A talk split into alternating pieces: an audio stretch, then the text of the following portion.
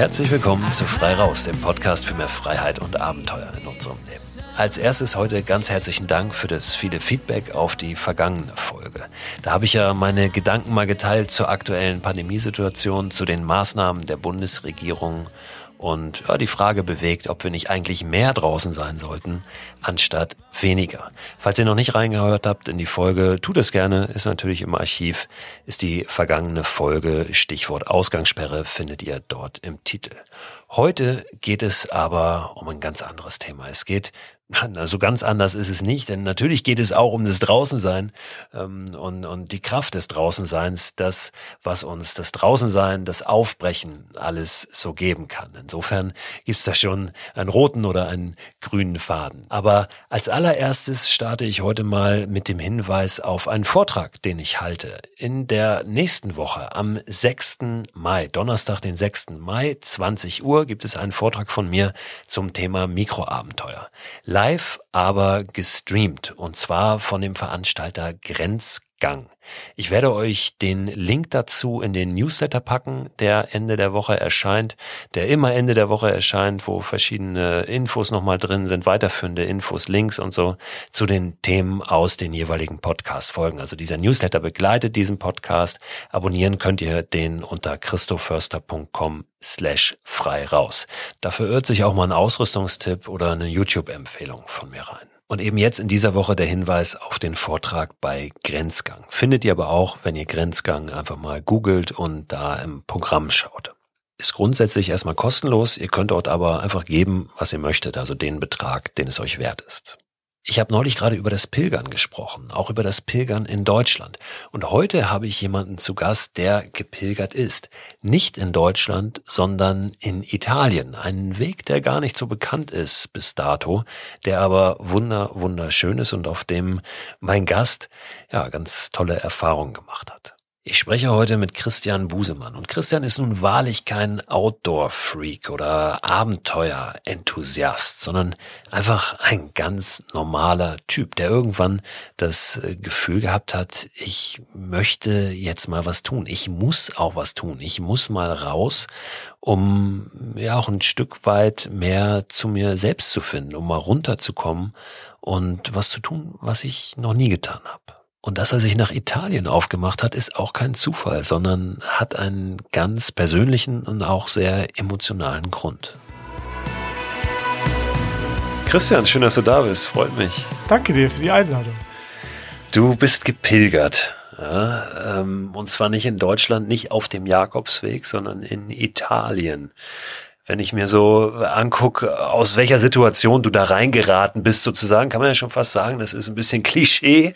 Ja, du bist Vater von drei Kindern, äh, im Medienbereich tätig, ja, und äh, hast ewig keinen Urlaub gemacht, richtig. Ne? Hast einfach ständig zu viel zu tun, Projekte, dies, das, bist Freelancer sogar noch. Und äh, dann kommt die große Auszeit und äh, das Finden beim Pilgern. Äh, natürlich ist es bei dir ein bisschen anders gelagert und es steckt noch eine andere Geschichte dahinter. Die wollen wir heute so ein bisschen auch aufdröseln, weil ich die ganz, ganz spannend finde. Aber vielleicht fangen wir mal an mit der Frage, wie kam das, dass du all die Jahre keinen richtigen Urlaub gemacht hast oder dir zumindest keine Zeit für dich genommen hast und dann auf einmal schon? Also gab es dann, gab's dann einen Auslöser? Mhm. Ja, also es gab den Auslöser, dass ich zu dem Zeitpunkt wahnsinnig viel gearbeitet habe. Ne? Also ich war ähm, von bin von einem Projekt ins nächste gestolpert, ähm, bin dann auch bei einem Projekt mal also krank geworden, habe dann da äh, während unten die Proben stattfanden, lag ich dann irgendwie mit Fieber im, im äh, Hotelzimmer im Bett und dachte mal so, nein, ich muss doch runter ans Set und muss da doch arbeiten. Was mache ich hier? Und nein und das Fieber ging nicht runter und äh, Du schreibst Texte für Texte Fernsehproduktionen, ne? Genau, für unterschiedliche Moderatoren, äh, auch Konzepte für Fernsehsendungen und so weiter. Genau, und dann ähm, ist das, bin ich sozusagen von einem Projekt in das nächste gerutscht und irgendwann hat er meinen Körper nicht mehr mitgemacht. Ich war einfach komplett durch und hab bin dann zum Arzt äh, und äh, zu einer Heilpraktikerin gegangen und ähm, die hat dann mal so eine Energieanalyse gemacht und meinte so, ah nee, das ist ja richtig runter. Also da, du, du musst mal wieder, äh, du brauchst erstmal Biodoping ne, äh, dass wir dein Immunsystem wieder auf, auf Spur kriegen. Und am besten wär's, wenn du auch mal für dich eine Ruhe findest. Ne? Bist Vater von drei Kindern, ähm, hast einen Job, der dich äh, mehr oder weniger auffrisst. Äh, jetzt mal einen Gang rausnehmen, wird dir gut tun. Und dann liegt es natürlich an mir, äh, zu überlegen, ja, okay, wie reagiere ich jetzt darauf? Und hatte parallel ein Coaching am Laufen. Ähm, wo ich halt auch so ein paar Themen nochmal so aufgearbeitet habe, um erstmal wieder so eine Supervision zu machen, ein bisschen, wie richte ich mich neu auf und äh, aus und äh, was könnte so der nächste Plan äh, mittelfristig, kurzfristig sein. Naja, und ähm, da kamen dann nochmal so Themen auf, auf wie ähm, meine Kindheit, ähm, wie ich als, wie ich so in Verhandlungen reingehe, also auch so ein bisschen abgeleitet vom, vom Business, ähm, wie ich zu meiner Arbeit stehe. Und, oh, dann habe ich auch selber so festgestellt, naja, so, so richtig hart, richtig erwachsen bist du da in einigen Situationen auch nicht, ne? Sondern sitzt da eher wie so ein kleiner Junge und hoffst, dass deine Texte gut sind und nimmst das Geld, was sie dir anbieten und gehst dann nicht so ein bisschen rein. Und das kam halt alles irgendwie gleichzeitig auf den Tisch. Und ähm, ja, dann, dann kam es so, dass sie sagte, auch, also die Coachingfrau zu mir, Mensch, mach doch, mach doch mal eine Auszeit. Also äh, gönn dir doch mal eine Zeit. Nur war das schon die zweite Person. Ähm, und dann dachte ich, ey, also ich könnte ja mal an einen Ort fahren, den ich immer schon mal besuchen wollte, der mit meinem Vater zu tun hat. Mein Vater ist früh gestorben, also äh, ich war vier Jahre alt und äh, mein, mein Vater starb an einem Herzinfarkt noch als relativ junger Mann. Und ich wusste aus den Erzählungen meiner Mutter, dass er immer sehr gerne nach Assisi gefahren ist. Stadt äh, in Italien, ne? Genau. Also Mittelitalien, Umbrien, glaube ich. Genau, richtig. So, ja. Und er war ähm, selber als Schüler da gestrandet, war gar nicht irgendwie so vom, vom Glauben geritten, dass er nach Assisi muss. Äh, wollte eigentlich mit dem Fahrrad nach Rom, wohnte damals mit seiner Familie in Dortmund und äh, guckte also mit dem Fahrrad über die Alpen und strandete in Assisi und lernte dort einen, einen jungen Mann namens Antonello kennen, der dann sein bester Freund wurde. Und mein Vater sprach ähm, fließend Italienisch, hat es an der Schule schon gelernt und hat sich dann da einen Freundeskreis aufgebaut. Und ähm, dann hat er, war er alle Ferien, jedes Mal, wenn Ferien waren, ist er halt nach Assisi gefahren. Mit dem Fahrrad, mit dem Moped später, ähm, dann mit dem Auto. Und der hatte sich da eigentlich eine Art Rückzugsort für sich selbst äh, gesucht, hat dann auch als Touristenführer für sein Studium dann irgendwie Geld verdient, hat sich als als Italiener ausgegeben, weil er auch aussah wie ein Italiener und hat damit gebrochen Deutsch dann halt alle durch die Kirchen geführt.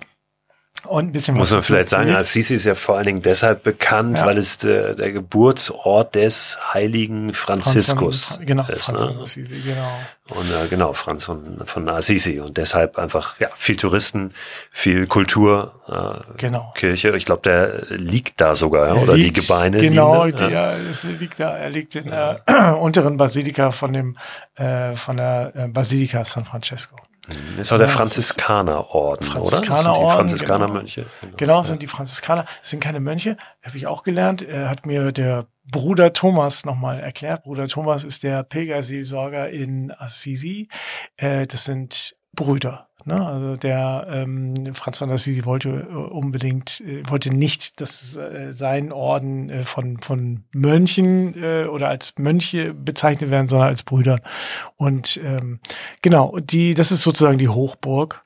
Ähm, und mit dem jetzt aktuellen Papst Franziskus ist es, äh, ist Assisi auch nochmal so richtig hot in der, in der Welt geworden. Ähm, Massen an Busse, äh, Touristengruppen werden da durchge, durchgeschleust in die äh, unterschiedlichen Kirchen. Da gibt es ja wirklich diverse schöne Kirchen.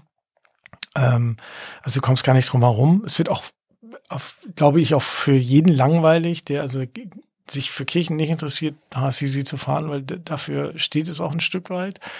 Ähm, Genau, und ja, da hat mein Vater sich dann halt ein Stück weit verdingt als Touriführer. Hatte seine Freunde und ich habe gedacht, nachdem meine Mutter immer davon erzählt hat, hey, da musst du auch noch mal hin, weil diese diese diese Karte, die habe ich nie gespielt. Diese meinem Vater mal ähm, näher kommen, ähm, ja, da auch eine Lücke zu schließen. Hm. Und auch ausgelöst durch dieses, diese Nachfrage im Prinzip von de deiner Coaching-Frau, mhm. wie du gesagt mhm. hast, ähm, woran kann das liegen, dass mhm. du dich ja jetzt auch öfter mal in einem beruflichen Kontext eher so, wie du es gerade ja. formuliert hast, wie ein, wie ein kleines Kind ähm, verhältst, ja, und möglicherweise ähm, lohnt es sich da mal hinzuschauen, weil kein Vater da war, die Vaterrolle so fehlte, da eine Lücke zu schließen. Das ist das, was du gerade gesagt hast. Genau, ne? ja. genau so war es. Also ähm, da ganz viele väterliche Faktoren oder die du wahrscheinlich von einem Vater mitgegeben bekommst,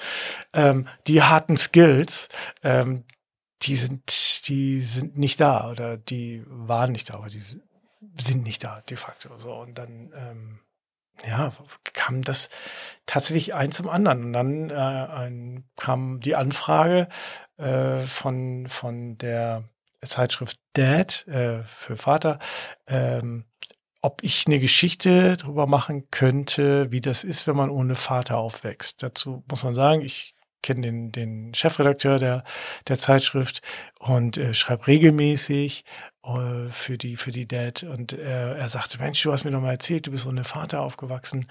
Äh, kannst du nicht mal darüber schreiben wie das eigentlich ist wenn man als wenn du jetzt wo du selber Vater bist wie das ist Vater zu sein ohne jemals einen Vater gehabt zu haben?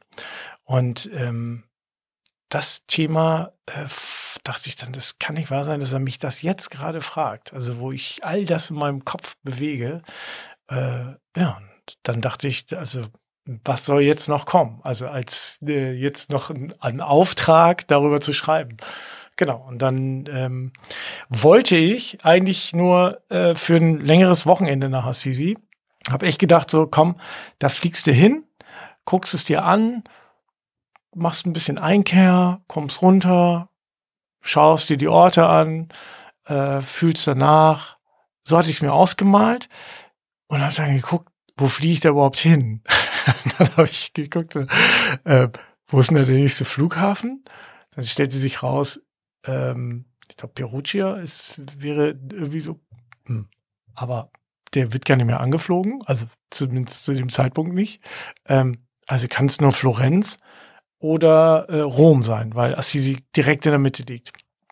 Habe ich geguckt, ja, Florenz ist ja eigentlich ganz schön, da kannst du nochmal Florenz ein bisschen gucken. Und bei dem, bei dem Suchen von, ähm, von dem, von dem Flügen für, für, um nach Assisi zu kommen, da kam bei Google der Franziskusweg äh, hochgeploppt. Ich hatte den vorher, ich hatte nie was davon gehört.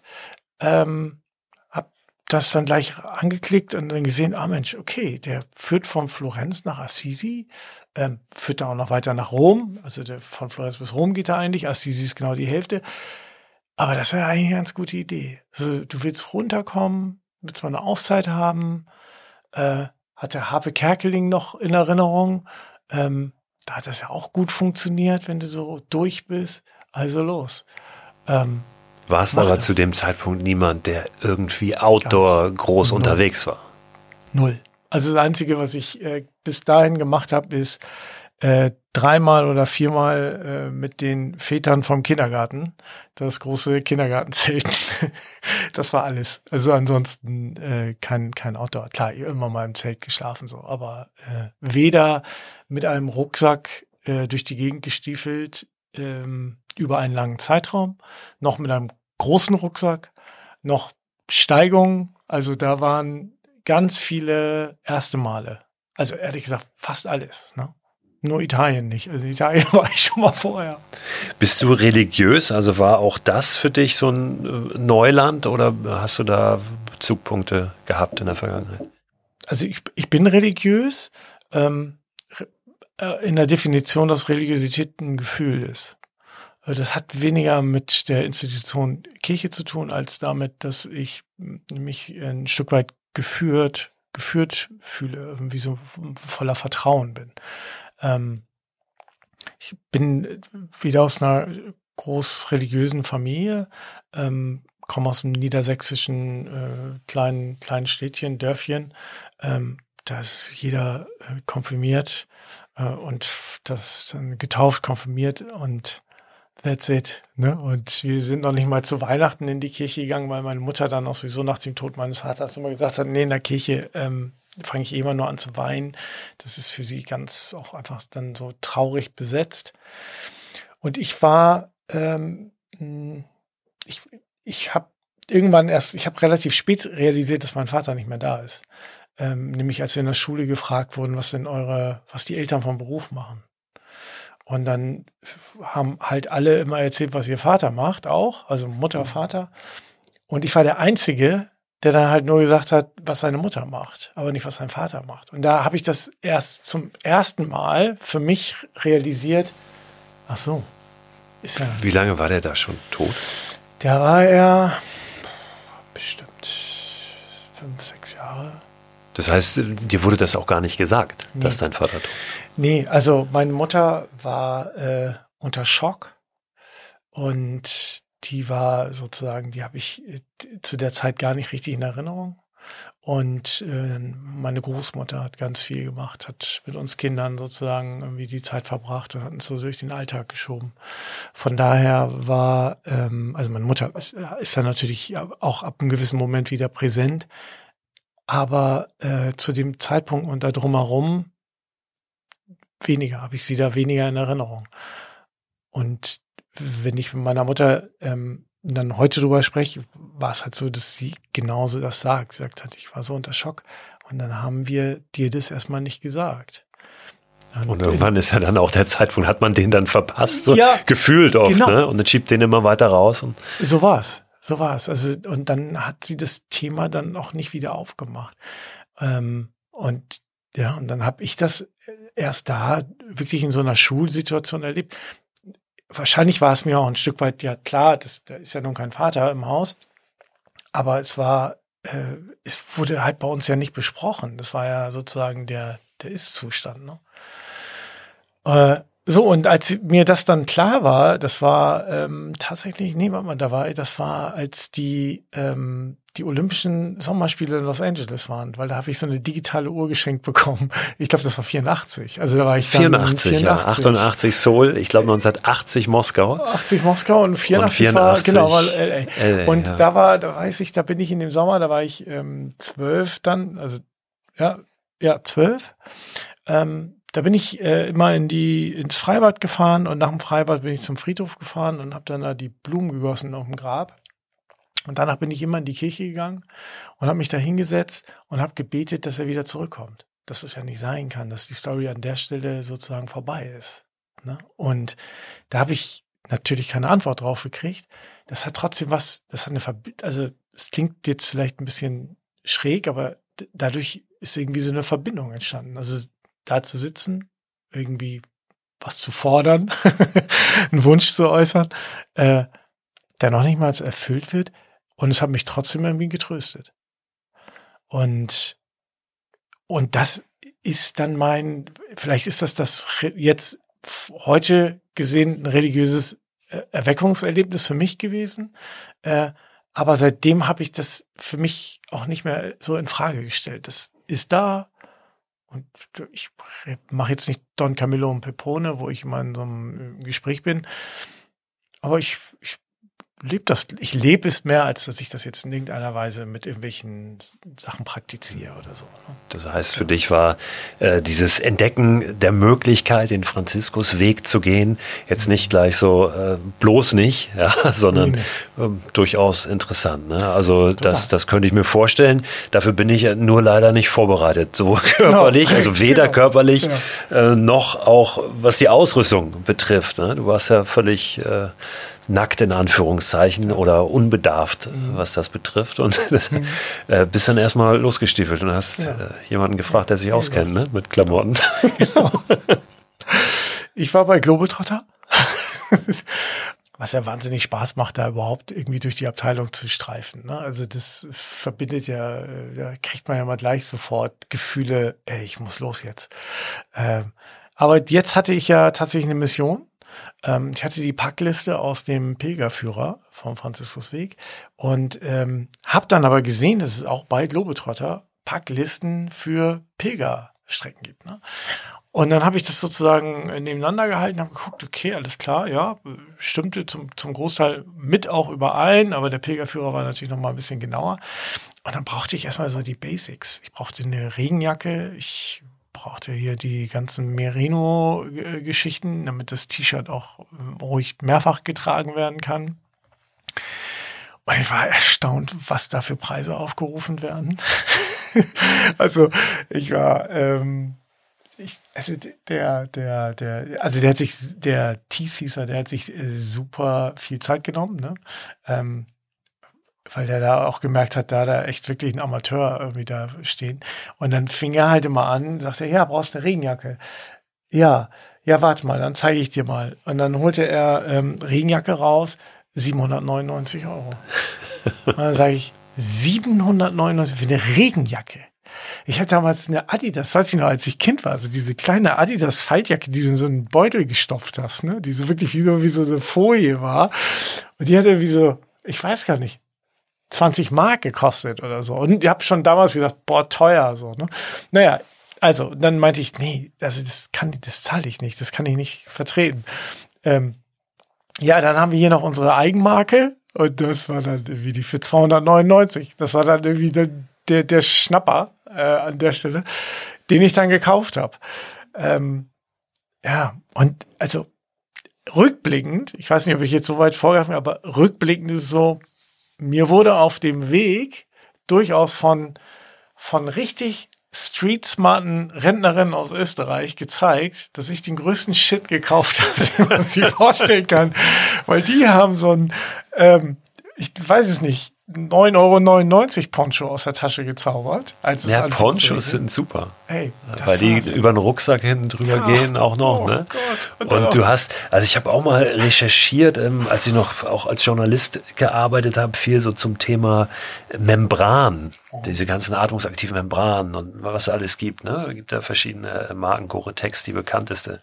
Und selbst da sagen Experten dann, das Beste für die Atmungsaktivität ist immer noch, mach irgendwie entweder einen Reißverschluss auf unter den Armen, ne, wenn das geht, oder halt so ein Poncho, weil der bei jedem Schritt wird quasi zirkuliert die Luft ne, und wird so raus, rein äh, befördert und das ist eigentlich das, das Beste, was man so machen kann. Ne?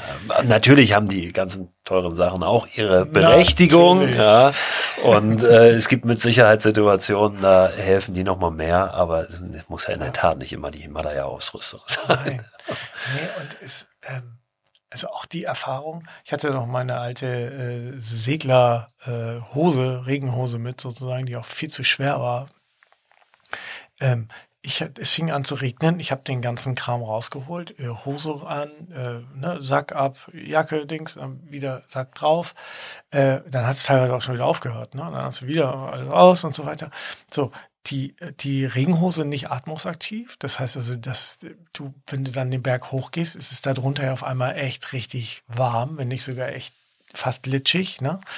Dann ähm, es reg als es regnete, der, der Regen, das Wasser lief von der Jacke über auf die Hose und die Hose endete direkt an dieser Schuhzunge, so dass das Wasser in diese Schuhzunge an den, an der, äh, an der Schleife sozusagen vorbeilief in den Schuh rein. Das heißt, ich hatte auch noch nasse, nasse Füße.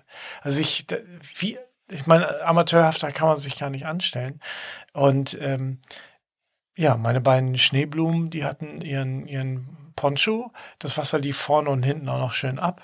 Ich, ich, also ich, mich hat das, aber das sind Erfahrungen, ne? Also ich musste das machen. Du hast völlig recht, so eine Regenjacke hilft mir jetzt natürlich hier in Hamburg tatsächlich besser als da, als ich äh, wandern war. Also das, ja. Und dann standst du da, dann bist nach Florenz geflogen genau. und hattest nun diesen Weg nach Assisi vor mhm. deiner Brust. Wie weit war der überhaupt? Also wie, wie lang war die Strecke? 200, sind roundabout 250 Kilometer, ein bisschen über 250. Mhm. Und wie lange hast du dir Zeit genommen? Also was hattest du geblockt? Ich hatte Zeit genommen 17 Tage. Ähm, und das Ziel war, dass ich äh, gedacht habe, ich könnte auch Etappen, zwei Etappen an einem Tag laufen. weil ich sehr kühn ähm, da mit meinem ähm, meiner Kondition als Jogger oder Langläufer sozusagen und bin durchaus Marathon tauglich und habe ich alles gemacht. Also so gesehen, diese körperlich, körperliche Fitness habe ich ähm, und habe da auch deswegen gedacht, dann schaffe ich ja zwei locker. Also Etappen immer ausgehend von der, von diesem Führer, den du genau, da dem, äh, genau, zur Hand das hattest. Das ne? zu erklären, genau. Das sind also sozusagen der ganze Weg sind 28 Etappen bis nach Rom, bis nach Assisi 14 Etappen und die sind meistens zwischen ähm, ja 20 und also nee, zwischen 15 und 28 Kilometer. Also ne, mal, es gibt mal die kürzere Etappe, mal die, aber im Durchschnitt immer so ein bisschen um die 23, 24 Kilometer im Schnitt. Ähm, und dann habe ich noch gedacht, naja, ey, ich meine, wie lange brauchst du jetzt für, für eine Etappe von 15 Kilometer? Das ist doch, das ist zweimal um die Alster gelaufen. Das hast du doch ratzfatz. Da ist doch kein Tag rum. Ne? Also dann kannst du da auch nochmal eine zweite. Hab dann aber mal schon geguckt. Oftmals war dann so eine Etappe dahinter, die dann irgendwie nochmal so 26 Kilometer. Ich gedacht, okay, das ist da vielleicht doch ein bisschen viel an einem Tag. Hab aber dann äh, recht schnell bemerkt, gerade am Berg, dass das völlig utopisch ist, zu sagen, ich laufe jetzt mal hier zwei Etappen. Also allein, weil die Anstrengung, den viel zu vollen Rucksack, das muss ich auch dazu sagen. Also ich hatte nicht nur einen zu vollen, ich hatte nicht nur einen falsch oder schlecht sitzenden Rucksack, sondern auch noch einen viel zu vollen Rucksack, ähm, den den Berg hochzuschleppen. Jetzt, ich hatte wahnsinnig anstrengend. Im Was hat er so gewogen, weißt 15 du? 15 Kilo. 15 Kilo, ja. 15 Kilo, ähm, ja, aber ohne, hattest du ein Zelt dabei und Nein. so weiter? Nee, ne? Du wolltest dann, bist auch eingekehrt. Dann, genau, ich bin äh, eingekehrt. Keine Ausrüstung zum Übernachten. Nee, nee ich hatte, ähm, nee, ich hatte nur halt die, die ganzen so, an Klamotten, äh, dann immer Wasser, logischerweise, äh, genug und ein bisschen was zu essen. Ansonsten war das alles, ja, auch viel Quatsch dabei, ne? Nochmal Schuhe und nochmal das.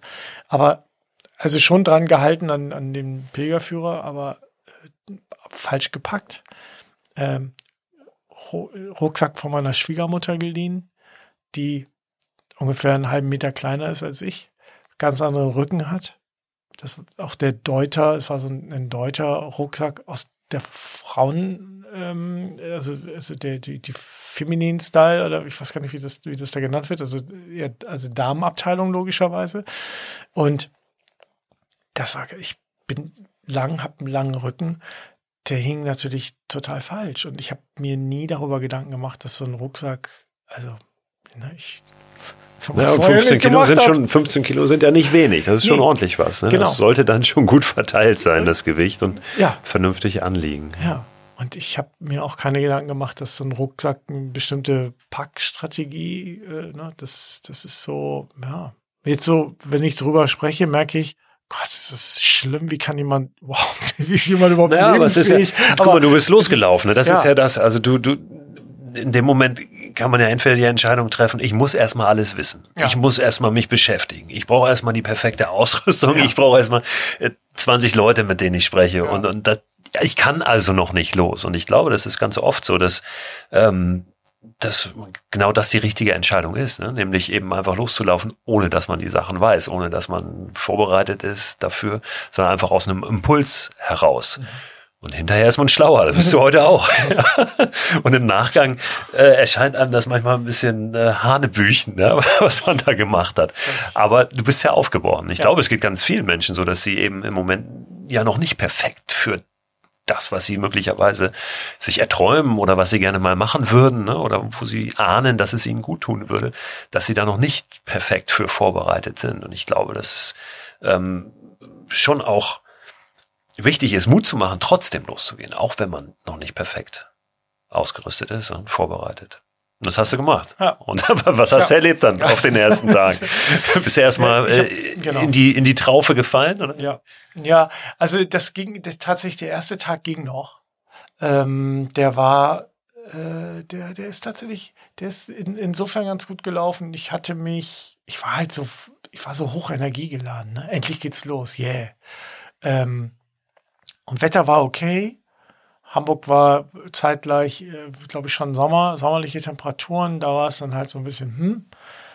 Aber es war okay. Und äh, da habe ich auch gleich so mit die, die ersten Lektionen gemacht. Also wirklich die ersten Erfahrungen. Das, ich bin ja nach dem Pilgerführer gelaufen.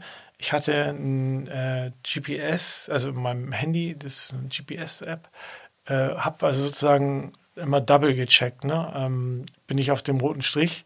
Äh, also passt das mit der, mit der GPS-Route? Und was sagt das Buch? Und dann, ähm, ich, ich, aus, aus, diesem, aus meinem hektischen Alltag, ne, muss ich erstmal so langsam ankommen und verstehen, äh, jetzt, jetzt schlägt erstmal eine andere Zeit gerade. Ähm, die, die, das hat, du, du musst Geduld haben, auch das, das Schild, von dem in dem Pilgerführer steht, dass es kommt mit der Kuh drauf. Es wird kommen.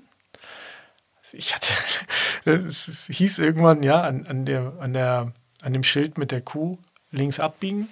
Und es kam und kam nicht. Und ich dachte so, scheiße, das kann doch nicht wahr sein. Du bist jetzt gerade mal wie so anderthalb Stunden unterwegs und hast dich schon verlaufen. Das ist nicht dein Ernst.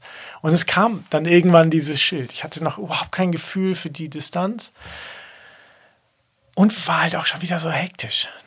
Und ähm, da dachte ich so, okay, alles klar. Also, bleib mal locker jetzt.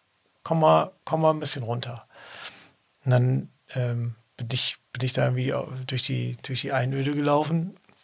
Also, Einöde ist es ja nicht. Also, durch die, durch die äh, volle Pracht der Natur, aber halt weit und breit kein Mensch. Und irgendwann standen an der Ecke äh, drei äh, Frauen und die eine rauchte und dann grüßte ich einmal und stratzte so weiter und dann rief mir eine äh, noch in den Rücken, du, du sag mal, gehst du auch auf den Franziskusweg? Und ja, wir sprechen Deutsch. So, ja, ja, musst du aber hier lang. ach so. Aber bei mir in meinem, in meinem Pilgerführer steht, ne, fing ich dann schon an wie so, der, bei mir im Pilgerführer steht hier die Straße hoch und dann links. Dann sagte sie, ja, bei uns nicht. Ne, die hatte jetzt irgendeinen anderen. Bei uns nicht. Da musst du hier hoch. Franziskusweg hier hoch. Ne, sind noch 14 Kilometer was auch immer, da in die Richtung. Und dann dachte ich so, scheiße, was machst du denn jetzt? Gehst du jetzt nach deinem? Oder folgst du ihrem Tipp? Und dann dachte ich, folg doch einfach ihrem Tipp. Mach das. Halte dich jetzt nicht an diesem, äh, an, an deinem Buch fest. Offen sein. So. Und dann habe ich das gemacht und es war wahrscheinlich, haben, hätten sich die Wege irgendwo gekreuzt. Es war auf jeden Fall der richtige Weg. Und es hat mir aber trotzdem gesagt, hey, einfach mal drauf, einmal drauf eingehen, was da kommt. Und nicht stumpf, wie du es immer machst. So, nee, das muss ich jetzt hier, nee, da ist hier, das ist der Weg. Ne? Nee, aber als nächstes habe ich doch den Punkt und so. Nein, einfach mal jetzt passieren lassen. Und tatsächlich, das waren schon so, so die zwei Erkenntnisse an dem Tag. Ähm, dass ich dann abends da saß und dachte, das doch, fühlt sich das schon mal ganz gut an. Gut, am nächsten Tag war dann, kam dann das Regenfiasko und dann schon das erste das erste Mal nass sein. Aber die Jacke hat gehalten. Ja, mehr oder weniger. Ja, mehr oder weniger. wie sieht denn, wie sieht denn das da aus? Ist der Weg einsam? Ist mhm. der, ist es ein schmaler Trampelpfad? Ist mhm. es ein, äh, eine Pilgerautobahn? Mhm. Ne? Oder wie, wie, ist die Landschaft da? Äh, ändert sich ja vielleicht auch ein bisschen, aber am Ende sind es nur, in Anführungszeichen, 250 Kilometer. Ist ja schon wahrscheinlich ein vorherrschendes Landschaftsbild, mhm. oder? Toskana, Umbrien, wie man sich das genau. vorstellt? Ja, so wie du es dir vorstellst. Also Toskana ähm, auf jeden Fall. Äh, da, sagen wir so, was, was mich überrascht hat, ich hätte niemals gedacht, dass, dass die Ecke so grün ist, dass sie so ursprünglich ist, ähm, dass du durch, du, du hast alle möglichen Geläufe, du hast alle möglichen ähm, äh, Pflanzen, alle, jede mögliche, ähm, na, wie heißt es? Vegetation. Vegetation, danke. äh, jede mögliche Vegetation. Ne? Also du, du gehst durch Buchenwälder, ähm, äh, richtig dicht bewachsen, ganz schmaler Pfad. Du gehst mal äh, tatsächlich direkt an, am Hang. Du ähm, läufst dann irgendwie so durch eine fast Western-ähnliche, die du aus Western-Filmen kennst, aus Italo-Western. Ähm, wenn da noch die Sonne scheint, also richtig staubig, trocken, Schlange zischt mal vorbei, also volle Klischeekante. Ähm, ich war im Mai unterwegs, alles war am Wachsen, alles war am Blühen, das war die volle Pracht. Ähm, Bäche, ich, also wirklich wunder, wunderschön. Eine wunderschöne Natur. Ähm, auch da eine, eine Erkenntnis, die ich, die ich hatte, ähm, dort auf dem Weg war, ich zum ersten Mal in meinem Leben hm, habe ich, habe ich selber gespürt, dass es nicht okay, dass du als, als Mensch gerade nur hier Gast sein darfst. Das ist so ein schöner Ort, so eine unberührte Natur. Hier, das ist einfach toll, dass du die Möglichkeit hast, hier durchzugehen, aber lass das heile, lass hier nichts liegen und verschwinde wieder schnell. Ne? Das ist einfach jetzt gerade ein Geschenk, was du hast, aber das gehört der Natur sozusagen. Also das habe ich vorher nie gehabt. Also richtige Demut vor der vor der Natur. Wahnsinnig schön. Nicht voll. Ähm, es ist relativ, relativ unbekannter Weg noch und entsprechend wenige Pilger. Du tr triffst natürlich mal jemanden, aber es gibt auch ähm, Etappen und äh, Stunden und auch mal einen Tag, wo dir einfach keiner begegnet. Also entgegenkommen ist mir so gut wie gar keiner. Also in die andere Richtung laufen denen nicht viele. Und mit mir Nee, also das ist da, das ist nicht Jakobsweg. Oh, ich bin ihn nie gelaufen, aber das, was ich von ihm weiß, weit entfernt davon. Ging das locker durch für dich, diese, diese Tage dann bis nach Assisi oder bist du noch auf Probleme gestoßen, mhm. Hürden, Hindernisse, jetzt innen und außen? ähm, naja, also gut, ich hab, ich bin da schon so auf einiges gestoßen, tatsächlich. Ähm, Jetzt so in, im, ich fange mal mit dem Außen an, tatsächlich diese Rucksackproblematik, die blieb relativ lang. Und die sorgte halt auch dafür, dass ich ähm, also irgendwann mal die Schulter richtig auf, also es war richtig blutig. Ähm, was, äh, wo ich mir dann halt irgendwie Sachen dann darunter gelegt habe und so weiter. Und äh, irgendwann sagte dann noch jemand, ich glaube, es waren sogar die, die beiden Österreicherinnen, wie dein Rucksack hängt so komisch. Ne, der zieht dich ja nach hinten. Der muss ja eigentlich, ne, äh, das muss doch gerade an deinem Rücken sein. Und hast du das überhaupt hier richtig auf der Hüfte liegen? Das sieht gar nicht so aus. Ne? Und ja, so. Ne? Ich so, ach so. Ich dachte, das soll einfach nur so nett hier um die Hüfte sein. Das soll da drauf liegen. So. Hm? Ähm, dann habe ich eines Abends, habe ich da im Hotelzimmer gelegen, äh, ganz schlechtes WLAN. Das passierte durchaus öfter, dass es ganz schlechtes WLAN gab. Und äh, guckte bei YouTube Rucksack packen richtig äh, und Rucksack einstellen richtig. Hab dann so ein Video von dem Faude äh, oder Deuter, ich weiß nicht, von einer der beiden Marken, der Geschäftsführer oder die Geschäftsführerin, die anhand eines Rucksacks also erklärt hat, wie man das ganz genau einstellt. Das heißt, dann habe ich da nachts irgendwie mit dem Handy, das musste ich dann oben links in die, in die Ecke halten von dem Zimmer, dass ich den WLAN habe, ähm, habe ich mir dieses Video angeguckt und habe danach dann angefangen, den Rucksack umzustellen. Und dann ging es besser. Also das heißt, und es, das hat richtig was das hat richtig was mit mir gemacht. Das, also nicht jetzt, das war jetzt nicht auch wieder wow, aber es hat insofern was mit mir gemacht. Ich bin viel glücklicher an den Tag gestartet, weil ich wusste, also als, als der erste halbe Tag mit der neuen Einstellung sozusagen und neuen Packsystem gelaufen ist, dachte ich, hey, oh, hättest du doch vorher gemacht, hättest du vorher einmal nur geguckt, dann hättest du das Ganze sparen können, weil das sieht immer so, auch so leicht und locker sah das bei den anderen aus. Die hatten da auch einen vollen Rucksack drauf, aber es sah halt so alles in sich stimmig aus, wie sie da standen mit, oder wie, wie die anderen Pilger da, da stehen mit ihrem Rucksack. Und ich dachte mal so, nur du schleppst hier irgendwie so deinen Hinkelstein ne? und kriegst es nicht hin. Und das, das, das war dann geheilt. Und ähm, dann, nee, dann war das körperlich alles soweit fein. Ich, was, was mich von Anfang an irgendwie so tatsächlich beschäftigt hat, war, dass ich ähm, mir so eine Auszeit nehme, um meine Frau zu Hause mit den drei Kindern das alles alleine rocken muss, was wir uns sonst teilen. Ähm, da hatte ich ein wahnsinnig schlechtes Gewissen. Ähm, sie war wahnsinnig angestrengt, äh, wenn wir telefoniert haben. Und das hat, das hat dann irgendwie meine, meine das Lage. hat's nicht besser gemacht. Nee, das hat nicht besser gemacht. Ich hatte ein schlechtes Gewissen und dachte dann aber auch, wie bescheuert ist das? Also, und das ist auch respektlos. Ne? Ich, ich renn hier rum und habe ein schlechtes Gewissen und sie muss zu Hause alles irgendwie wuppen und voneinander kriegen.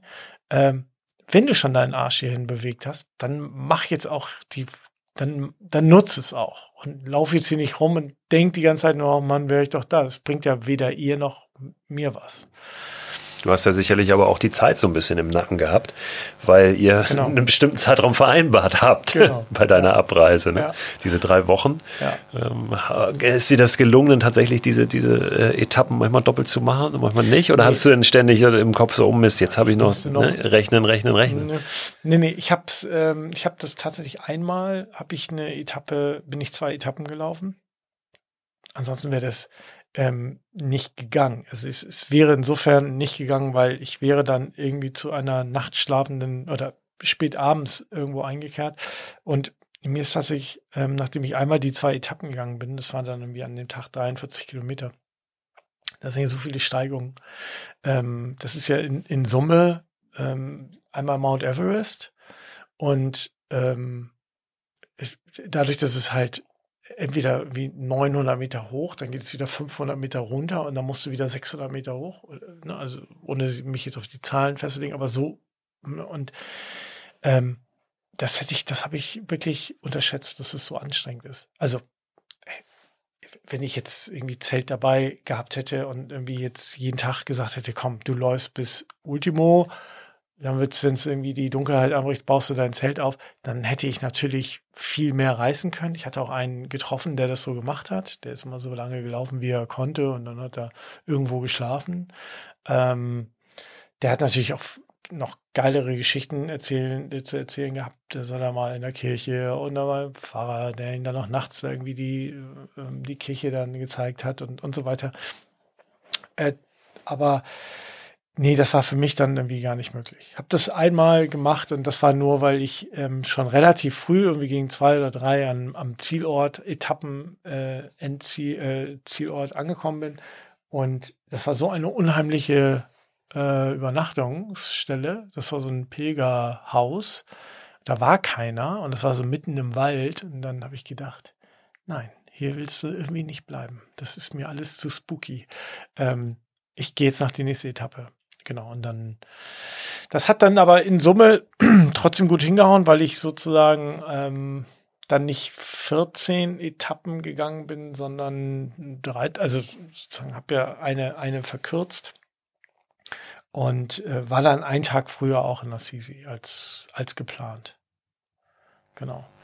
Und hattest ja da dann aber auch noch ein bisschen was vor. Genau, ne? Das heißt, ja. du, wolltest, du wolltest ja recherchieren, du genau. warst da, weil das auch so ein bisschen der Kraftort deines ja. Vaters war. Ähm, hast du das in irgendeiner Form gespürt da, als ja. du da warst? Oder brauchte das dann eben noch so ein bisschen äh, Begegnung und Recherche, dass du da richtig ankommst an diesem Ort? Das brauchte noch Begegnung und Recherche. Ähm, ich bin, äh, ich, hab, ich war am Anfang, ich war in Assisi und war total glücklich, dass ich da war. Ähm, und hatte auch das Gefühl, das kam mir auch schon während des, während des Wegs, das, was du gerade machst, ist richtig. Ne, das fühlt sich alles richtig an. Und die Menschen, die mir begegnet sind, die ich da kennengelernt habe, äh, mit denen ich da abends teilweise beim Essen saß, das hat, das hat so, so viel, ähm, ja, mich insofern so zufrieden und glücklich gemacht, ähm, weil da so ganz viele weil ich damit ganz viele Themen sozusagen bearbeitet habe. Erstmal dieses, ich mache es einfach, ähm, ich, ich, ich gehe auf Menschen zu, was ich jetzt auch nicht irgendwie ständig mache. Ne? Ich gehe jetzt auf Menschen zu und verbringe auf einmal dann den Abend mit jemandem, den ich erst am Tag irgendwo aufgegabelt habe. Ähm, ich docke da so an. Ne? Und wenn du dann äh, mit, mit Menschen aus, da war aus Holland, Belgien, Kanada, äh, Schweiz, sitze da abends dann auf einmal am Tisch und isst eine Pizza und, ähm, und du merkst, die haben alle die, den gleichen Scheiß wie du am Hals. Oder das, die, das, die gleichen schönen Erlebnisse. Also natürlich nicht identisch, aber jeder versucht für sich irgendwie alles so weit gut zu machen. Wenn du den Geschichten zuhörst und, und dann da bist und du, ähm, du ich habe das Gefühl, wenn du, wenn du auf so einem Pilgerweg Menschen begegnest, triffst du dich gleich in einer anderen Tiefe. Also nicht, dass du da gleich dein, dein Herz auspackst, aber du weißt, der andere hat schon seinen Grund, warum er hier geht. Und es sind nicht so viele da gewesen, die den einfach nur gehen, weil's, weil sie jetzt Bock auf Wandern haben. Und selbst wenn sie damit angefangen haben, so, sind die irgendwie auf ein Thema gekommen. Kann natürlich dann auch so der, das monotone Wandern sein, aber nee, aber weißt du, ja, ich, klar, ich weiß schon, so, auf was ne? du meinst, auf jeden Fall. Ne? Es ist nicht so diese, es ist nicht der Abenteuerfaktor, ja, ja, ja. oder dieses Action-Ding, sondern äh, du bist einfach dort unterwegs aus einem bestimmten Grund. ja. Das kann ich mir schon sehr gut vorstellen, dass wenn, wenn du diese Menschen dann triffst und denen dort begegnest, das ist gar nicht so dieses unbedingt, äh, dass da jetzt überall eine Kirche steht in jedem Ort, ja. das ist das ist religiöse, dass dies so religiös begleitet ist, ja, dieser Weg. Natürlich schwebt das so ein bisschen darüber, aber es ist tatsächlich dann wahrscheinlich eher die die Begegnung und die Tiefe. Ja.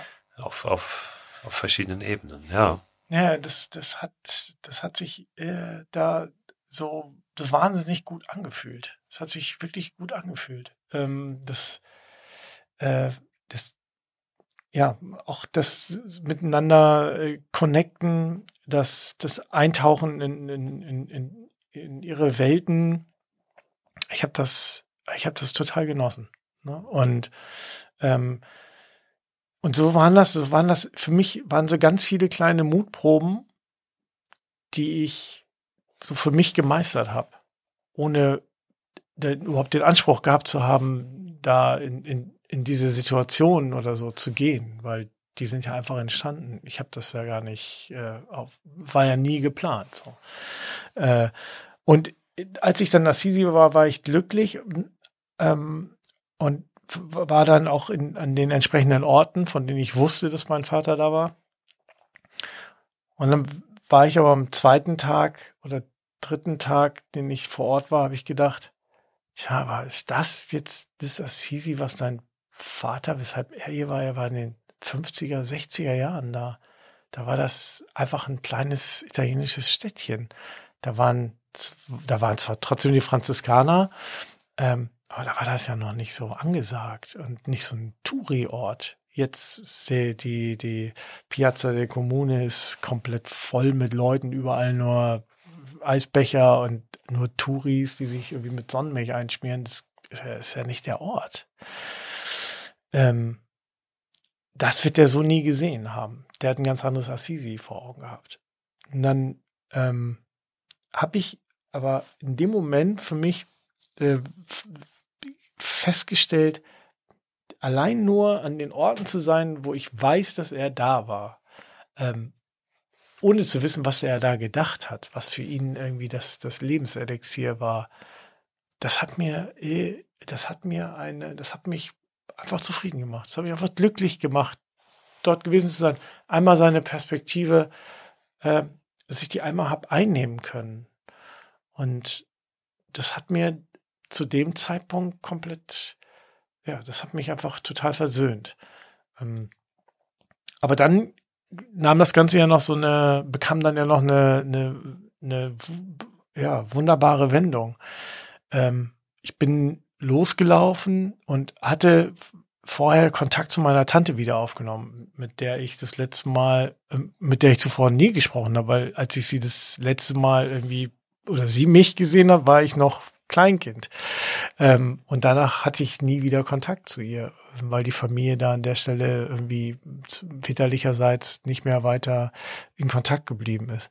Und dann ähm, hatte ich mit ihr gesprochen und dann hatte sie mir ein paar Orte genannt und auch ein paar Freunde und sagte aber, dass diese Freunde alle tot seien, weil die ja schon weit über 90 und den einen, den sie, äh, den sie mal besucht hat, hieß Francesco, äh, aber der müsste auch schon tot sein.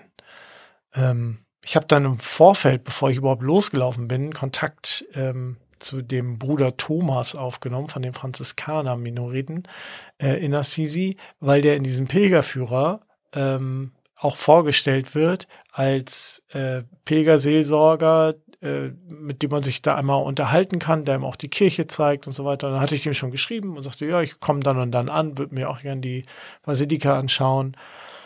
Und hatte ihn dann gefragt, ob er ähm, noch jemanden kennt, der mir vielleicht helfen könnte, ob es noch irgendjemand gibt in Assisi, der meinen Vater noch kennen würde. Und dann sagte er, hatte er mir relativ schnell zurückgeschrieben, sagte, ja, also wenn, dann müsste ich eine Christa fragen, die schon seit 50 Jahren oder was in Assisi lebt und hier sich um Touristen kümmert und so weiter.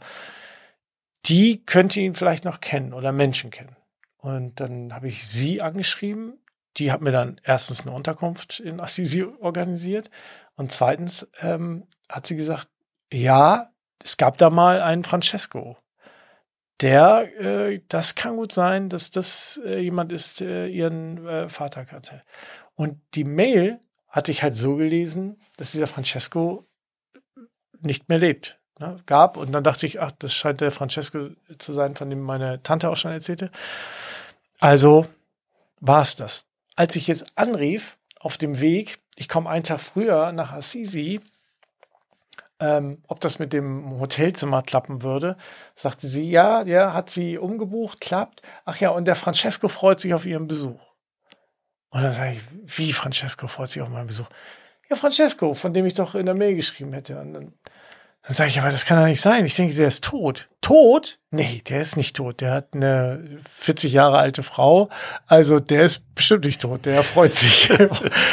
ähm, und dann, was? Das, und was, also ich habe wirklich eine Gänsehaut gekriegt, weil ich gedacht habe, nee, das gibt's nicht. Da gibt es jetzt tatsächlich noch jemanden, der mir was über meinen Vater erzählen kann. Und so war es dann. Also ich war, ich kam in Assisi an, ich war zwei Tage da, habe mir das, die Städte angeguckt und dann am dritten Tag bin ich, habe ich die, habe mich die Frau von Francesco abgeholt. Die haben so ein Weingut, ähm, bisschen außerhalb von Assisi und dann sind wir da hingefahren und dann habe ich tatsächlich einen jetzt 95 Jahre alten äh, Freund meines Vaters getroffen, der mir dann noch sehr viel über meinen Vater hat erzählen können. Und das war, das hat es so komplett gemacht, ähm, diese Tour, die, also rückblickend fast wie ausgedacht. Also das ist wirklich, äh, wirklich magisch. Kannst du das äh, beschreiben, in Worte fassen? Was das mit dir gemacht hat, ist sicherlich sehr vielschichtig, mhm. aber gerade wenn wir nochmal auf das gucken, was du eingangs beschrieben hast, dass da so ein bisschen so eine Lücke war mhm. ähm, in Richtung deines Vaters auch, was dein Verhalten, dein, ja, wie du durchs Leben gehst, betrifft. Ähm, mhm. Hat sich da was verändert?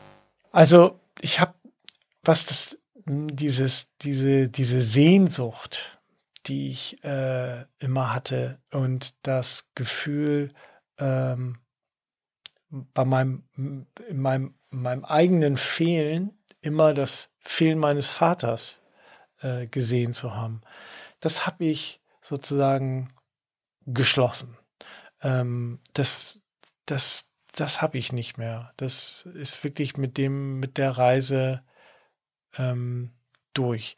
Auch das nochmal neu ergründen, hm, das in mir nochmal nachschauen, was, was kann da, was ist denn irgendwie die, die andere Backmischung? Also, was ist die andere Hälfte der Backmischung, wenn ich jetzt mit meiner Mutter in Kontakt bin? Was ist da, welche Anteile von meinem Vater? Also diese, diese Suche, die habe ich, die habe ich abgehakt.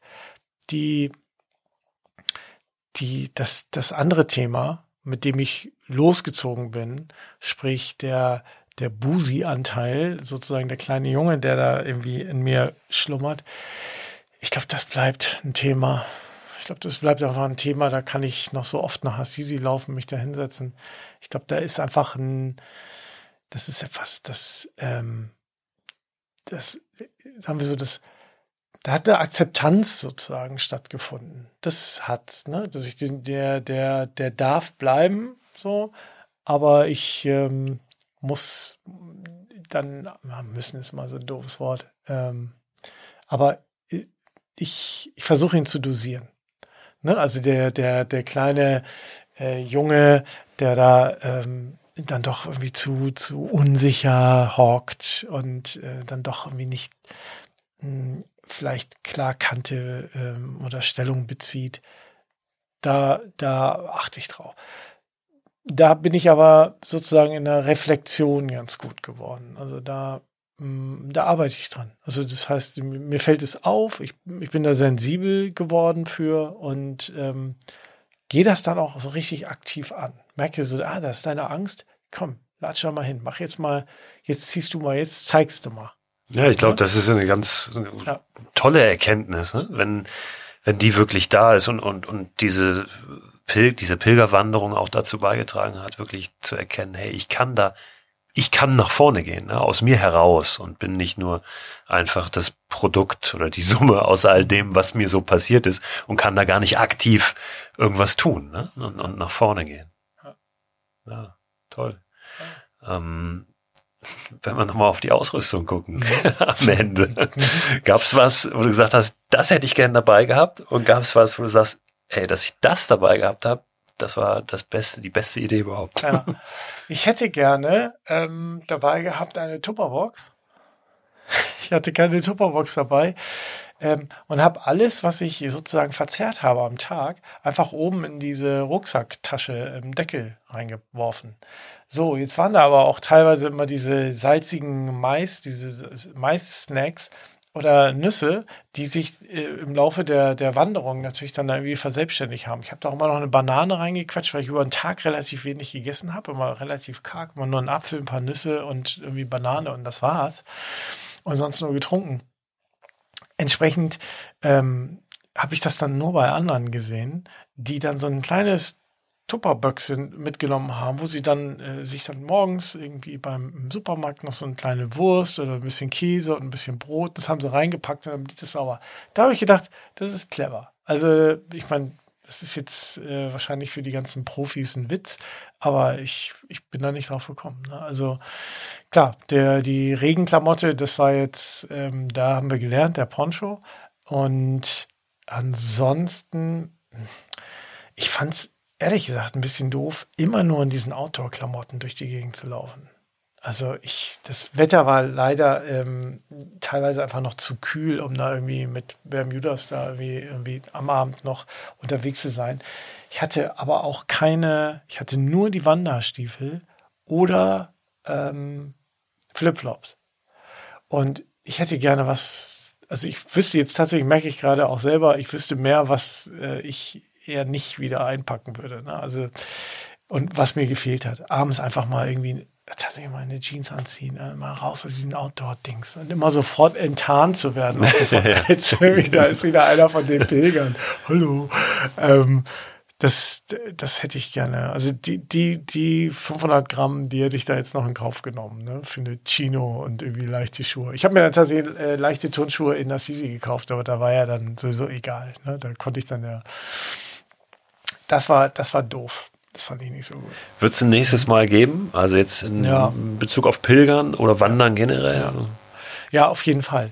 Ähm, ich habe nichts Konkretes. Also ähm, ich, ehrlich gesagt, ich könnte jetzt gerade, von gerade überall sofort entlang pilgern. Ich hatte so einen mega Bock drauf.